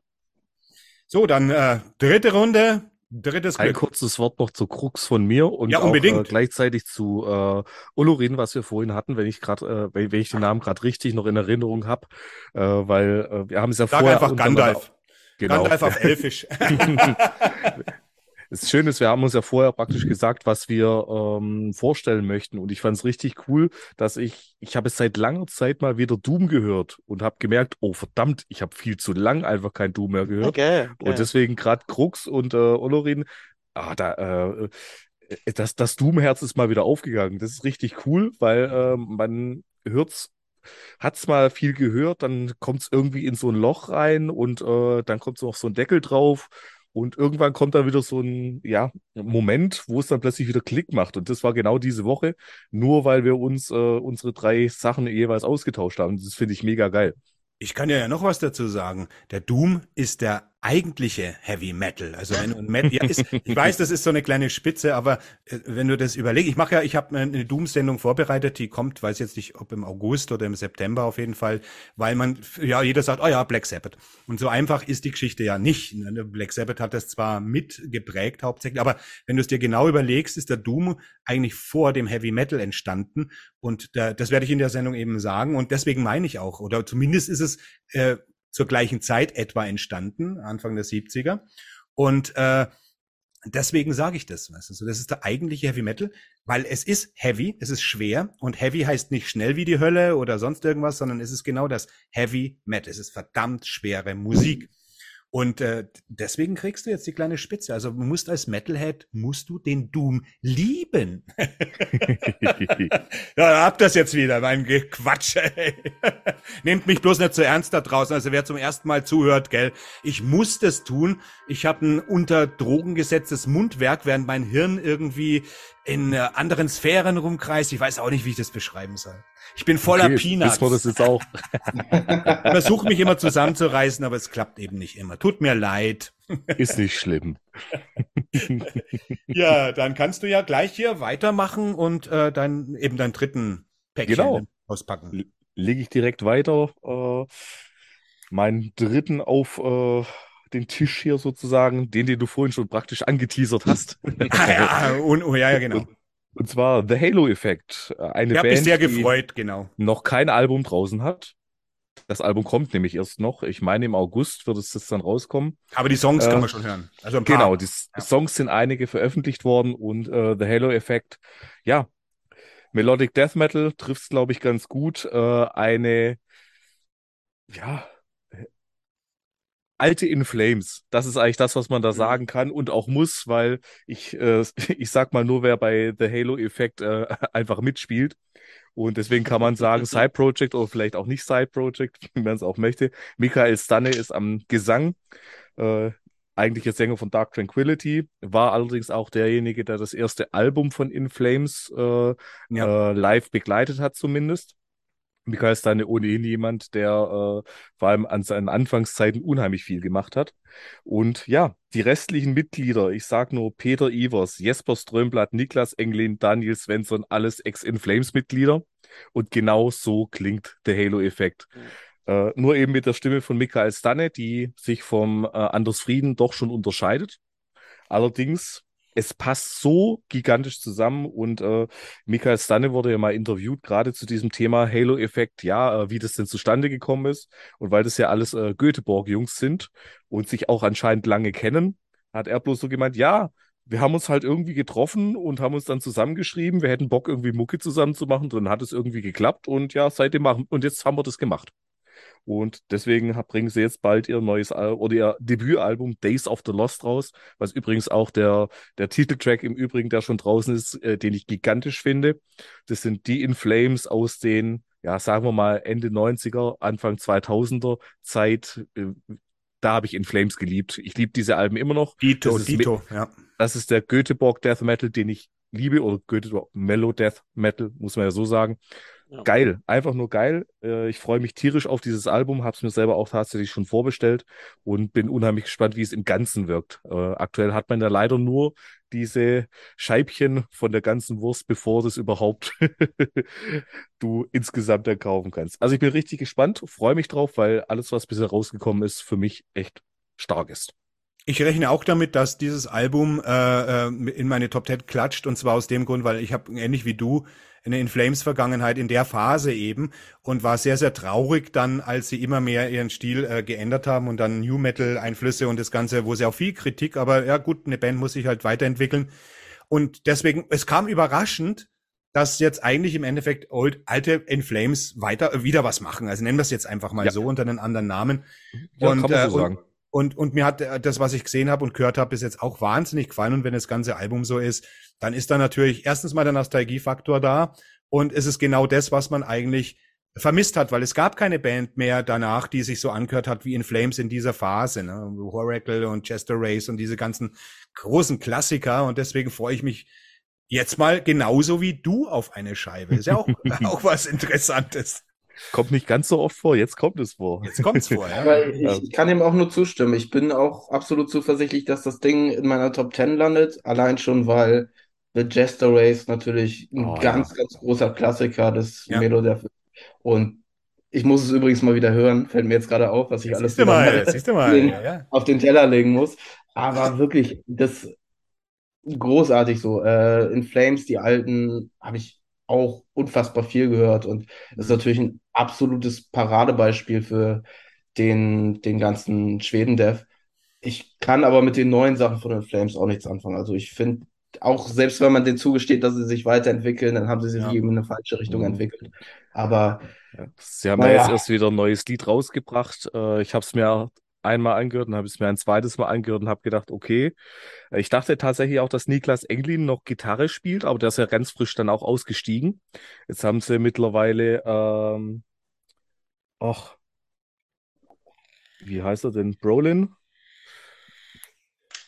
Ach. Josh Brolin. Ja, Josh Brolin. Nee, das ist ein Schauspieler, der ist nicht so. Ja. Sorry. Aber so ähnlich, so ähnlich. Ja, heißt jetzt einfach so, wenn wir das sagen. Ah, wie heißt er denn? Wie heißt er denn? Chris Broderick steht hier. Chris Broderick. Irgendwas Ah, ja. mit B, ich wusste es doch. Matthew. der äh, großartige Gitarrist, der aber gefühlt auch von Band zu Band hüpft und äh, auch wieder ein äh, Austauschmodul gefühlt äh, für jemanden, der ausgestiegen ist. Äh, ich glaube, in Flames hätte Riesenprobleme, wenn Anders Frieden einfach auch nicht mehr da wäre. Riesengroße Probleme. Äh, wobei ich der Meinung bin, dass In Flames auch ganz viel verloren hat, äh, seit äh, Strömblatt nicht mehr dabei ist. Ich glaube auch, dass da ganz viel Riffing einfach ausmacht bei The Halo-Effekt. Und ja, Mal gucken, wie das ganze Album wird. Auf jeden Fall äh, kann es nicht wirklich schlecht werden von dem, was man bisher gehört hat. Ich muss zu Absolut. meiner Schande gestehen, ich ähm, war nie bei In Flames drin und ich habe die, glaube ich, viel zu spät entdeckt. So, ähm, aber das hat Bock gemacht und ich glaube, das ist auch ein Grund, warum ich früh In Flames wieder mal, also was heißt wieder, oder warum ich anfangen werde, früh In Flames zu hören. Solltest du mal, Weil ja, ja, ich, ich, ich habe da einfach eine, eine Bildungslücke, eine musikalische, muss ich ehrlich sagen. Ähm, ja, ich habe die halt, glaube ich, wann habe ich dann angefangen, von denen mitzukriegen? Das war vielleicht so zu der Reroute to Remain. da war es ja schon durch, Mhm. fast. Ne? Ja, und, und, und dort habe ich die halt kennengelernt, dachte so, ja, pff, kannst du links liegen lassen, ist nie dein Ding. Ja. So, aber gerade die Lona Strain und Jester Race habe ich Ah, von ja. Und die gehört, Horacle, die Horacle vergesst mir ja. nicht. Die Horacle ist Ja. auch saugeil, weißt du so. Und die Also auf auch nicht Fall- vergessen. Ja, ja, genau. Ja, ja, eben, eben. Also die ersten, die ersten wirklich wunderbar. Äh, bis, bis zur Reroute, da ist dann eigentlich eigentlich Schluss irgendwie. Da ist da schon was, hat sich schon was eingeschlichen, was dann auf Zukunft hingewiesen hat, die ich dann auch nie mehr verfolgt habe. Ist eine Band, die ich dann wirklich aus den Augen verloren habe. Ja. Aber das war bei Halo-Effekt halt äh, der, der, der gute Effekt sozusagen. Das ist ein Halo-Effekt. Ja. genau, dass Für uns dann der Hallo-Effekt. Ne? Oh. Ja, oh, Hey, ja, war der Genau. gut? Der war klasse. der Halo-Effekt. Den Witz Genau, wollte ich war- auch machen, ich habe ihn mir aber verkniffen. Du darfst dir sowas nicht verkneifen, Tom. Du musst da Ja. rauskommen. Du musst hier kommen wir zusammen, um unser Innerstes nach außen zu stülpen. Word, Klingt irgendwie, es wortwörtlich. klingt irgendwie nach einer nach einem Prolapse irgendwie. Ja, ja, genau. Prolapse. Prolapse Talking hier. Hier ist Prolapse Talking. Oh Gott. Ach, wie geil. Sehr, wir werden immer ordinärer. Merkt ihr das? Am Anfang haben wir noch versucht, professionell zu wirken und jetzt äh, aber alles über Bord geschmissen. Ja, das ist nur, um die Leute einzulullen und dann plötzlich zack, Nackenschlag. Ganz genau, ein Nackenschlag. So, also ja. Tom, Nackenschlag. Eben, du musst, du musst, du musst mehr Nackenschläge verteilen, weißt du? so. Denk einfach, isst Äh. du gern, du isst doch gern Schnitzel, oder? Er ist auch Ah. dran, Krempe. Ist der, er sagt ja, er isst gern Schnitzel. dann musst du, Wer- dann wer stell dir denn das nicht? Schwein vor und ohne, und das Schwein braucht erst einen Nackenschlag, bevor du es zu Schnitzel verarbeiten kannst. Ach, es tut mir leid, es tut mir leid. Ja, Tom, hau rein, ent, entschuldige, echt, also ich bin unmöglich, ey. Für mein. Alter, ich bin wirklich, ich habe den Peter Pan-Effekt, ich werde einfach nicht erwachsen. Alles klar. Dann, äh, das Innerste nach außen kehren wäre eigentlich die perfekte Überleitung gewesen, aber jetzt haben wir schon so lange geredet, deswegen sei es drum. Äh, und zwar ist meine dritte Wahl Dire Apparel. Das ist ein äh, Power Metal Nebenprojekt von Jason Ashcroft, der eigentlich Gitarre spielt bei Hellion Prime, ist auch Power Metal. Aber ähm, ja, äh, ich finde, Dire Apparel ist eigentlich deshalb gut oder deswegen gefallen sie mir, weil es nicht dieses cheesy Regenbogen, poppige Power Metal Zeug ist, sondern es ist schon an manchen Stellen ein bisschen düsterer, als es, man es vielleicht gewohnt ist von dem Genre, aber äh, es, es hat trotzdem irgendwie noch diese catchy Melodien. Und äh, die haben, jetzt kommt zu einem traurigen Punkt eigentlich, die haben sich tatsächlich vor ein paar Tagen aufgelöst und ich habe es rausgefunden, als ich Was, den Namen. echt? Ja. Ach, schau mal, ja. Ist gut, wenn man so eine Quelle hat, aber man Ja. will es auch gar nicht ganz genau wissen manchmal. Ne? Ich habe ich hab den Namen nochmal gegoogelt und dann ist mir, haben die ein Statement auf ihrer äh, Social Media Seiten gepostet. Okay. Leider, ich habe nämlich immer auf ein zweites Album gehofft. Die haben nämlich nur eins gemacht. The Extraterrestrial Compendium heißt das. Und da vertonen sie ähm, Science-Fiction-Geschichten. Also E.T. ist dabei, Riddick, äh, Total Recall. Und in jedem Song halt eine andere Geschichte. Und das ist, wirkt halt, obwohl es halt irgendwie so ein Konzeptalbum kann man nicht sagen, aber vielleicht ein Album in mehreren Kapiteln wirkt es trotzdem wie aus einem Guss und das geht einfach so gut runter und ist, hat so ein bisschen easy listening, aber ohne jetzt irgendwie abgedroschen zu klingen. Also es ist schon eins, was sich super nebenbei hören lässt, schön äh, ins Ohr geht, aber auch einen gewissen Anspruch dabei hat. Und das war für mich immer so, ähm, das hat mir daran gefallen. So, das war für mich immer der Selling Point. Äh, ist auch noch gar nicht so alt, das Album. 2018 kam das raus. Äh, danach kam noch irgendwann mal eine Single, aber dann war auch Feierabend bei denen. Da Mhm. kam leider nie wieder was. Und äh, es ist sehr schade. Vielleicht kommt es ja irgendwann zu einer Reunion. Das habe ich jetzt zum ersten Mal gesagt. Ich weiß aber auch hier nichts Genaues, weil es mich Oh, wieder. Ja, ru ruf sie doch einfach an. Du hast doch ich wollte gerade sagen, einfach, einfach mal anrufen, Tom, und fragen, wie es aussieht.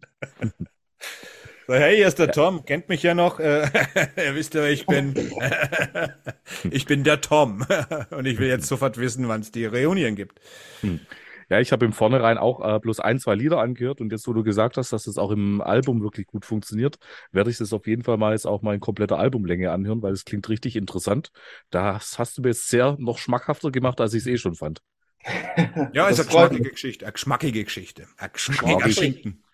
Schinken. Ich mag Metal-Schinken, Geschichte. Power-Metal-Schinken. Jam, jam. Ja, ich, ich bin da, ich bin da genretechnisch ein Stück weit raus, muss ich ehrlich sagen. Es ist nicht ganz meine Welle, aber ähm, was ich gehört habe, ist es super fett gemacht. So kann man nichts sagen. Aber ich bin, ich steck dort einfach nie drin. Ich bin dort so ein bisschen. Ich muss ehrlich sagen, dass sich mein Power Metal so ein bisschen auf Blind Guardian beschränkt. Die ich zum Beispiel nicht mag. Ich muss, ich, Ja, ist okay, kann Ja. ich auch verstehen. Aber ähm, ja, ja, ja, ja, ich verstehe das schon. Das ich, ist ich, ich konnte auf jeden Fall ähm, nachvollziehen, warum das gut gemachte Mucke ist, aber ich, es ist einfach nie mein Genre. Irgendwie. Ja, ja, gut, das ist natürlich, weißt du, so Power Metal ist ja auch so ein, so ein Ding, weißt du, so für mich ist ja der amerikanische Power Metal, der Power Metal eigentlich, wissen wir ja, und der, der heute schon fast gar nicht, man muss immer sagen, amerikanischer Power Metal, weil wenn du Power Metal sagst, denkst du mittlerweile automati äh, automatisch an Hammerfall und solche Sachen, weißt du, und, und da bin ich völlig raus, also völlig, und zwar komplett, weißt du, so irgendwie. Aber äh, ich- diese Power Metal Elemente, die es zum Beispiel auch bei Nevermore ja gab, und äh, die mag ich schon, weißt du, so, und äh, ja, ist, ist ein komisches Genre. Irgendwie ein komisches Genre, weil man Ach, eben. nein, es hat schon seine Berechtigung. Es gibt ja super geile Sachen, so Gottes Willen, Absolut. Wizards und sowas.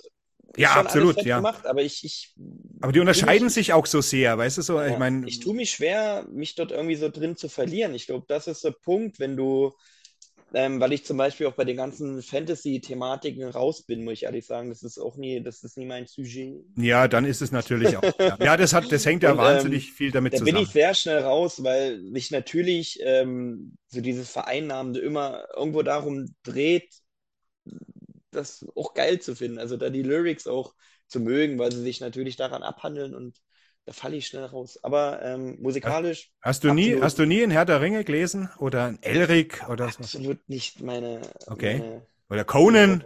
überhaupt nicht meine Welt. Der Barbar? Komplett, komplett raus. Ich weiß, wo das alles herkommt. Ich weiß auch, dass Gorgoroth ähm, aus dem ganzen Tolkien-Universum Ja, eigentlich fast alle Black Metal. ne? Ja. Ja, ja. Aber ist nicht, ist nicht, ist nicht meine Welt. Du magst den Horror, oder? Du willst. Nee, auch nicht. Hunter S. Thompson zum Beispiel. Das ist meine Welt. Ach so, ja, Fear and Loathing in Las Vegas. ja, da kannst du mich auch damit haben, ja klar.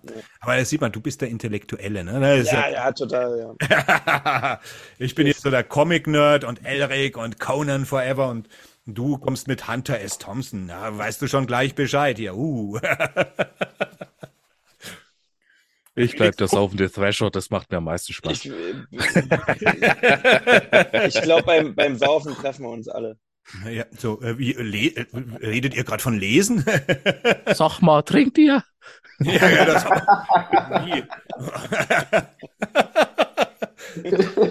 nicht. Lecco mio. Hier geht's zu wie im Wirtshaus. Das muss ich jetzt schon.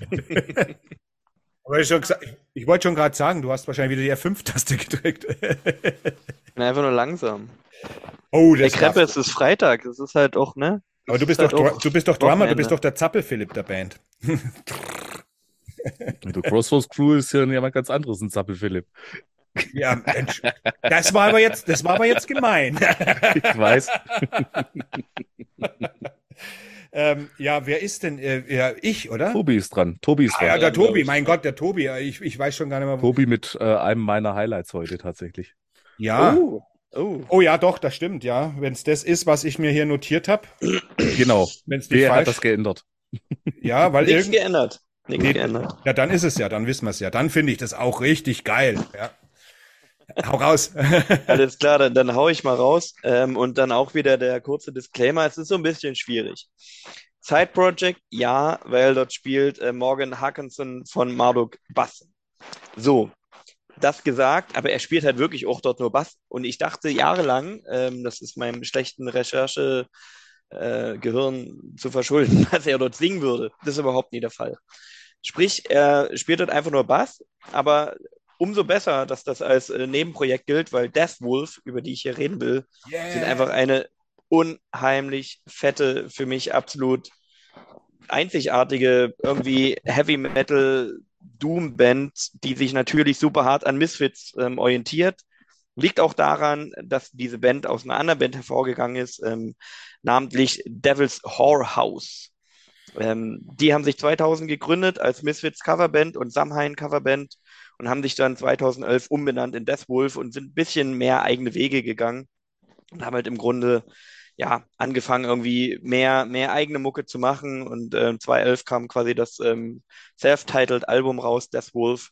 Das hatte ich damals als Rezensionsexemplar wurde natürlich super hart beworben damit dass der Hakonson da mitmacht. Dass der da nur Bass spielt konnte ja keiner wissen. Also stand bestimmt im Beipackzettel aber wer liest den schon ähm, kurz, Niemand. Niemand. Kurz oder knapp, ein, ein super fettes Album. Ähm, die haben mittlerweile, glaube ich, vier Alben draußen. Ich muss halt zu meiner Schande gestehen, ich bin relativ auf dem ähm, Erstlingswerk hängen geblieben, weil das irgendwie unendlich groovig ist. Es hat quasi diese drückende, horrorpunkige Misfits-Kante mit drin, aber trotzdem irgendwie so eine Doom, Heavy Doom, schwere, Ich finde sie besser, um ehrlich zu sein, als, als Misfits. Ich muss Ja, ganz ehrlich ich, sagen. ich finde, du kannst sie nicht vergleichen. Du hörst halt die, die, die, die Einflüsse raus, ähm, aber es ist komplett andere Mucke. Also ich glaube, wer jetzt sagt, hier, das ist Misfits, nur mit härter, das Käse. Kann ich ich so finde nicht Misfits, sagen. ich find, find Misfits langweilig auf Dauer. Ja. Aber ähm, ja, Death Wolf haben irgendwie ein super geiles Händchen dafür, Melodien, packende Melodien zu schreiben, sehr griffige Riffs zu schreiben, die düster und schwer klingen, aber trotzdem irgendwie nach vorne pushen. Also irgendwie schiebt da jeder Song nach vorne, obwohl er jetzt nicht unbedingt schnell ist. Das ist alles schönes Mittempo, getragen, aber trotzdem heavy as fuck. Sowas wie ähm, The Other Hell ist ein, ein super geiles, ähm, ein super geiler Song, der einfach nur so eine Mischung aus Melancholie und, und Aufbruch in sich hat. Und dazu halt ähm, die Stimme, ja, absolut fett. Also, keine Ahnung, ein, Ja. ein unheimlich fettes Album, mehr kann man nicht sagen. Das sollte man Absolut. einfach wirklich mal angehört haben und die kennt keine Sau, habe ich das Gefühl. Also, die meisten, mit denen ich über Death Wolf rede, so, ja, äh, noch nie gehört, ach so, okay, hm. Ach, einer von Marduk, na cool. Und dann kriegen sie eine falsche Vorstellung, denken, dass es irgendwas mit Marduk zu tun hätte, was einfach absolut nicht der Fall ist. Also es klingt null nach Marduk, es hat nichts damit zu tun. Ähm, es ist einfach übelst geiler Horror-Punk, Heavy Metal mit Doom-Kante. Es ist Ja. Rock'n'Roll. Und auch äh, der, der Sänger ähm, Valentin Malmström, ich, ich kannte den nicht, keine Ahnung. Weiß nicht, wo der herkam, aber eine absolut fette Stimme. Also spielt, finde ich, musikalisch sehr weit oben mit, ist aber irgendwie, ja, geht total unter. Kennt Ich weiß, ich weiß nicht, Sau. wo du es her, her, hergenommen hast, äh, diese Band, aber die hat mich Äh, also ich habe bloß am Anfang gelesen, okay, das ist irgendwas Swedish Horror Punk and Ja. Heavy Metal mixed.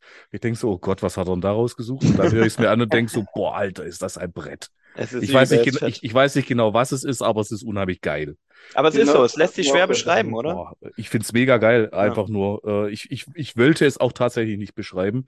Äh, mich hat's bloß unheimlich begeistert, tatsächlich. Ich fand's richtig, richtig Ja. geil. Ich habe es damals, also ich hatte damals für Metal News und Metal Impetus geschrieben und ich bei einem von den beiden Magazinen hatte ich es als Rezensionsexemplar. Frag mich nicht mal, bei welchem.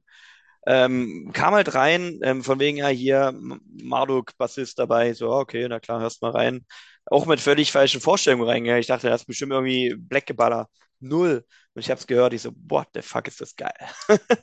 Aber irgendwie trifft diese Liebe selten auf, auf Gegenliebe. Wunderschön, dass ihr sagt, dass es euch ähnlich ging. Absolut. Also, Also ich finde auch, also ich, kan ich kannte, ich hatte, ich habe die auch schon mal gehört, also äh, aber ich, ich wusste auch erst na, nachdem, mir ging's ähnlich wie im Felix und ich denk, alter Schwede, wie kann mir das einfach, wie, wie kann ich das nicht kennen? Also weißt, weil du fragst dich Ja. wirklich, wie kann ich das nicht kennen? Das ist ja nicht irgendwie nur ein Underground-Scheiß, ich meine, ist es schon, aber aber aber das hat solche Qualitäten, hey, äh, das, gibt's, wenn man denkt, was man alles überhypt heutzutage, dann fragst du dich, warum warum kennt die keiner tatsächlich, weißt? Die spielen halt auch nicht live so richtig. Ja. Das ist halt das nächste Ding. Ich glaube, das ist halt irgendwie so ein bisschen der Sargnagel für eine Band. Wenn Ja. die halt nicht viel live spielen, dann versinken die irgendwann in der Vergessenheit. Ich meine, die haben 2019 ihr letztes Album rausgebracht. Ist ja nicht so, dass sie nichts machen würden. Ähm, und die sind auch live unterwegs, aber halt irgendwie nicht in dem, in dem Maßstab. Also, du sie, ich habe die noch nie auf einem großen Festival-Flyer gesehen. Zumindest Dark, nicht in, Dark in Throne auch Europa. nicht. Dark Throne auch nicht. Ja, okay. Ja. Ich weiß, Aber das hat ja bekannte Geschichte. Gründe. Ne? Ja, ja, das hat Ja. bekannte Gründe. Ja. Aber äh, ja, Genau. es ist manchmal wie verhext. Man, äh, und ich denke mir oft, meine Güte, man kennt so viel geiles Zeug und äh, Ja. wie viel aber wird man wird man nicht kennen, weißt ich entdecke ja immer noch, habe ich ja auch oft davon gesprochen. Ich gucke nach hin, selbst in den 80ern, wo ich gefühlt Also, jedes ja, einzelne jedes einzelne Album in der Hand hatte, entdecke ich Zeug, wo ich denke, wo warst du, als dieses Album rauskam? Ja. Und, äh, Ja. echt verrückt manchmal. Ich habe schon gesagt, das ist oft so, das Universum sagt, okay, der, der sucht nach hinten statt nach vorne in der Zukunft, dass es dann erst entstanden ist. Es gab es damals Ja. nicht, weißt du, ich meine? So irgendwie Absolut, so parallelweltmäßig, irgendwie, keine Ahnung. Ich denke mir wirklich so einen Scheiß, weil irgendwann mal, manchmal ist es ein Rätsel einfach, ne? Ja, aber für alle, die Gefallen finden an der Mucke und gerade am ähm, Debütalbum, das gibt es jetzt auch wieder als Schallplatte über Regain Records.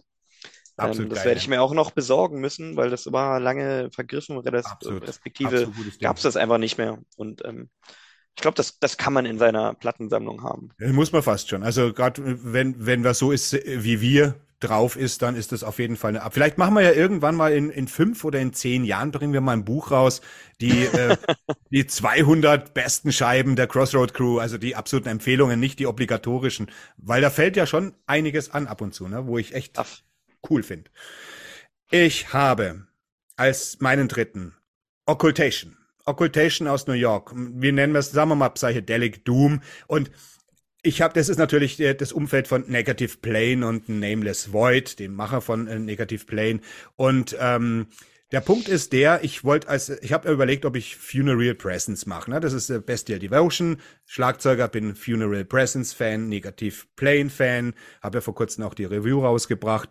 Ja. Und äh, in dem Umfeld, äh, aber das wäre zu offensichtlich gewesen, weil ich habe schon über Funeral Presence geredet und ich habe jetzt auch Negative Plane schon rausgebracht und so weiter. Aber äh, hier Occultation, zwei Scheiben leider nur, äh, äh, die, die gab es 2012 und 2014. Die erste heißt Three and Seven, die zweite heißt Silence in the Ancest Ancestral House. Und äh, da ist Nameless Void, also der Edward Miller von äh, Negative Plane, mit zwei Mädels. Einer Anu Lilia aus Finnland, die am Gesang ist und am Bass, und an den Drums die Viveka Butler aus Frankreich. Äh, Nameless Void ist, sie hatte sogar seine seine Krakenhände in Deutschland. Das ist eben dadurch ist eben eben The Pact entstanden in Regensburg, wo er eine Freundin besucht hat, wie ich das erkläre. Und er, er ist wirklich international mit sehr, sehr vielen Mädels verbandelt, die er immer irgendwie besucht. Und die zwei spielen eben mit in seiner Band, gibt nur zwei Scheiben. Die hat er aber, Occultation hat er gemacht als Side-Projekt, weil Negative Plane eben äh, fast elf Jahre lang im, also in, in, in, er hat elf Jahre gebraucht, um der Pact zu schreiben, sind wir mal ehrlich, und wollte auch ein bisschen aus diesem Black Metal Sach, aus der, dieser Black Metal Sache raus. Aber was mir an Occultation gut gefällt, ich meine, es ist ja so dieser Psychedelic und, und, und, und ein bisschen äh, dieser magische Doom und so weiter. Ne? Das ist ja äh, schon länger irgendwie so, alle hören sich an wie in den 70ern, das tut sich Occultation nicht. Das ist wirklich, äh, das ist wirklich okkulter Doom, wie man ihn sich vorstellt. Nicht so ultramelodiös, nicht, nicht so eine Sängerin, die, die sich alle anhört wie Jefferson Airplane. Das ist hier völlig an, anders. Die Anolilia hört sich völlig anders an. Und äh, tatsächlich hört man aber, wenn man Negativ Plane kennt und auch Funeral Presence, alles, was in diesem Umfeld Negativ Plane so passiert, Occultation hört sich tatsächlich nach dem Gitarrenspiel von Nameless Void an, obwohl es gar kein Black Metal ist. Dieses okkulte Feeling, dieses ganz spezielle Gitarrenspiel, die, das er hat. Und äh, hat auch kein Mensch auf dem Schirm. Äh, ich habe noch nie jemanden von Occultation reden hören, sogar nicht mal diejenigen, die auf diesem Psychedelic und und und, und ähm, na, was sage ich jetzt, magischer Doom? Nee, wie heißt's? äh, Okkult. Okkult Doom, dieser Okkult Doom. oh, magisch, mir ist das Wort Okkult nicht mehr einfach. Ja, ist das ja. Äh, oh ja, und, und, und äh, das ist eine völlig andere Schiene als die, dieses obligatorische hier schöner, schöner Frauengesang und 70er Jahre Sound. Das ist hier wirklich auch mit, mit, mit, mit, mit Keyboard drin und wirklich, es ist nicht so sehr melodiös, sondern eher auf diese, diese Stimmung und äh, The Silence in the Ancestral House, das zweite Album, das gefällt mir ein bisschen besser als Three and Seven. Das hat wirklich dieses, äh, ja, du spürst einfach dieses Arkane, dieses, dieses düstere. Es ist kein Doom in dem Sinn jetzt wie, wie Crooks, Candlemass und diese Art, aber es es ist eben dieses, ja, wie nennt man das? Eben so dieses, dieses Psychedelic-Okkulte irgendwie, ne? Es ist ganz schwer auch zu greifen irgendwie, wenn ihr es angehört habt. Das ist meine Nummer drei, jo. Als ich mir das Album angehört habe, also wieder äh, zur Recherche nochmal für den Podcast, da ist mir dann nochmal wieder aufgefallen, wie krass genial so eine Psychedelic Doom Mischung sein kann. Ich meine, wir haben es jetzt dieses Jahr gesehen, vor allen Dingen bei wo Fett äh, mit äh, The Singularity, wo es komplett ja. äh, reinhaut nochmal und wirklich auch nochmal so auf den Punkt bringt, dass so, so wirklich potenzielle Klassiker, dass es die immer noch geben kann. Ja, ich denke, dass viele Bands, die sich in den 70ern, die in den 70ern wildern und nicht einfach nur versuchen, so zu klingen wie in den 70ern, sondern den nächsten Schritt gehen und sagen, in den 70ern gab es so viele Dead Ends und so viele äh, Sachen, die nie weiterverfolgt worden sind. Jetzt haben wir die Möglichkeit, äh, die dann einfach sozusagen da andocken und trotzdem irgendwie ihr ja, ihre Inspiration aus diesem 70er-Sound rausholen. Das machen ja auch Black Metal-Bands mittlerweile, weil einfach die 70er so einen Fundus an Musik haben, ob das jetzt im Jazz-Fusion-Bereich war. Die 70er waren ja nicht ohne Grund so gelten als das Jahrzehnt der Musik. Selbst die Popmusik im Radio war irgendwie geil. Auch wenn du jetzt sagst, du magst ABBA nicht, aber so eine Band wie ABBA, wenn die heute im Radio spielen würden, wäre das geil. Wir haben heute nur Weißt du, so irgendwie so komische Musik halt oder weiß nicht, ob das überhaupt noch Musik ist, ohne das jetzt despektierlich zu meinen, aber das ist ja einfach nur noch Wie kann das denn nicht despektierlich gemeint sein? Naja gut, ich meine es despektierlich. Ich meine es ganz genau so. Also ich meine, ich bin wirklich ein sehr offener Mensch. Ich kann, ich kann, ich weiß sogar, dass es gute Schlager gibt. Man höre und staune. Aber dem Dreck, der im Radio, das ist absoluter Scheißdreck, musikalisch, künstlerischer Dreck. Ganz genau das. Es ist nicht nur, weil es mir nicht gefällt. Und äh, ja, da wären wir ja froh. Also die 70er waren wirklich, ja. da konntest du vom Country so, bis ja. zum Pop, bis zum Rock, egal was es war, es war einfach ein großartiges Jahrzehnt. Und sich da inspirieren zu lassen, und das machen ja viele, viele, viele Bands und Musiker, die das auch in Interviews dann immer wieder bestätigen, dass sie ihre Inspiration aus den 70ern holen. Aber eben nicht, um so zu klingen wie Lucifer und die ganzen bekannten Bands, sondern eben um anzudocken und äh, einfach, früher hat es immer geheißen, also der Blues muss weg, äh, scheiß auf Blues, im, im Metal hat er nichts zu suchen. Mittlerweile saugen die Leute den Blues wieder rein und verwandeln, oder Jazz auch im Black Metal. Viele Jazz, äh, Black Metal Schlagzeuger, da höre ich Jazz und Swing drin, weißt du, heutzutage. Das war vor, vor zehn Jahren, vor 15 Jahren noch fast undenkbar dankbar. Der Tobi wird es ja wissen. Ja, naja, ich kann das alles. Äh, nee, ich kann überhaupt nicht, aber jetzt ist auf jeden Fall, das Thema hatten wir ja schon mal. Also im ja, Grunde ja. ist es absolut Käse, wenn du die Wurzeln vergisst und die Wurzeln sind der Blues. Ja. Und da, da kommt es her und natürlich der Jazz, wenn es darum geht, sozusagen irgendwie ins ähm, Progressive zu gehen und äh, ja, Chord Progressions, ähm, ähm, polyrhythmische Sachen, das, kommt alles aus dieser Richtung so. Das ist auch dich davon nicht frei machen. Natürlich nee. ähm, war ja der Gedanke von auch Rock'n'Roll und Punk, das, das, das räudiger zu machen und das einfacher zu machen, das irgendwie zugänglicher zu machen. Ähm, aber das, was wir vorhin auch schon gesagt haben, nichts kommt aus dem luftleeren Raum. Sprich, selbst der erste Gitarrist gesagt hat, scheiß auf den Blues, ich schreibe jetzt räudigen, einfachen Rock'n'Roll kommt daher, weil nichts Ja. anderes hat er vorher gehört. Also die Ganz Idee, was einfacher ist zu machen, kommt ja aus dem, was er vorher gehört hat. Sprich, die Ganz Grundlage ist einfach immer da. So. Der, Und der Blues hat's einfacher gemacht, der Jazz hat's komplexer gemacht. Du kannst Genau, dann höchstens genau. in die Klassik aus, ausweichen oder sonst irgendwas oder ins, ins Fernöstliche, in die fernöstlichen Skalen. Aber äh, allzu viele ba Basics hast du ja gar nicht, obwohl da wahnsinnig viele Möglichkeiten sind. Aber wie du schon sagst, so irgendwie, ja, das ist Äh, eine sehr interessante Geschichte. es ist immer der Punkt, ich meine, wenn du gegen irgendwas revoltieren willst und das irgendwie ablehnen möchtest, dann muss es das ja vorher gegeben haben. Sprich, Ja. es ist immer ein Einfluss da, der auch zu was Neuem führt. Ganz so. genau. Ja, ja, völlig richtig. Und das ist eine super, super gute Sache. Jetzt sind wir mit unseren Dreiern durch. Das ist eine Das gute eine Sache. richtig lange Folge, ne? Ja, wunderbare Folge und hoffentlich hört, sagt das unser Publikum auch, denn für die ist es ja, nein, nein, es ist ja nur zur Selbstbelustigung machen wir das hier. ja, aber nichts Besseres zu tun. Ja, dann machen wir noch eine Runde, was, äh, was so bei euch so läuft, Felix. Was läuft bei dir podcastmäßig, sonst noch außer Crossroad Crew? Hast du irgendwas in der Pipeline? Nö, aktuell ist tatsächlich relativ wenig, weil ähm, gerade Sifi, Roland und ich mit MetalNet, wir haben äh, auf dem Rockharz ja äh, eine Folge aufgenommen. Die 55. war das dort und jetzt machen wir eine kleine Sommerpause. Äh, praktisch entweder bis zum Partisan oder bis zum Summer Breeze, mal gucken. Und danach geht's mal wieder frohfröhlich weiter. Deswegen ist aktuell sozusagen nichts in der Pipeline. Alles eher ruhig sozusagen. Alles eher Außer schön. musikalisch. Ich schlag mir viel um die Ohren. Ja, das muss ja auch so sein. Aber Tom? Felix, ähm, wenn Ja. ich ganz kurz einhaken darf, ich, ich bin leider nicht auf dem Partisan, ich schaff's zeitlich nicht. Ähm, Schade. aber nächstes Jahr in Flammen kann ich dir nur ans Herz legen. Aus in Flammen? Ja. Moment, Vielleicht, wo ist mein äh, Stift? Notieren. Schreib's dir mal auf. Ähm, ein super schönes lokales ähm, Metal-Festival in Torgau. Ähm, ja, sehr geil, sehr familiär, ungefähr 1000 bis 1500 Leute. Oh, Also schön. sehr, sehr, sehr klein und gemütlich. Wäre vielleicht eine Option für so ein Crossroads-Zugtreffen. Zum Beispiel notiere ich mir auch mal, ja, ist ja noch ein bisschen hin bis dahin. Klingt nicht schlecht. Klingt nicht schlecht. Wird notiert. Achso, Tom, und, was- und, und weil schöne Folge, war geil. Ja, ja.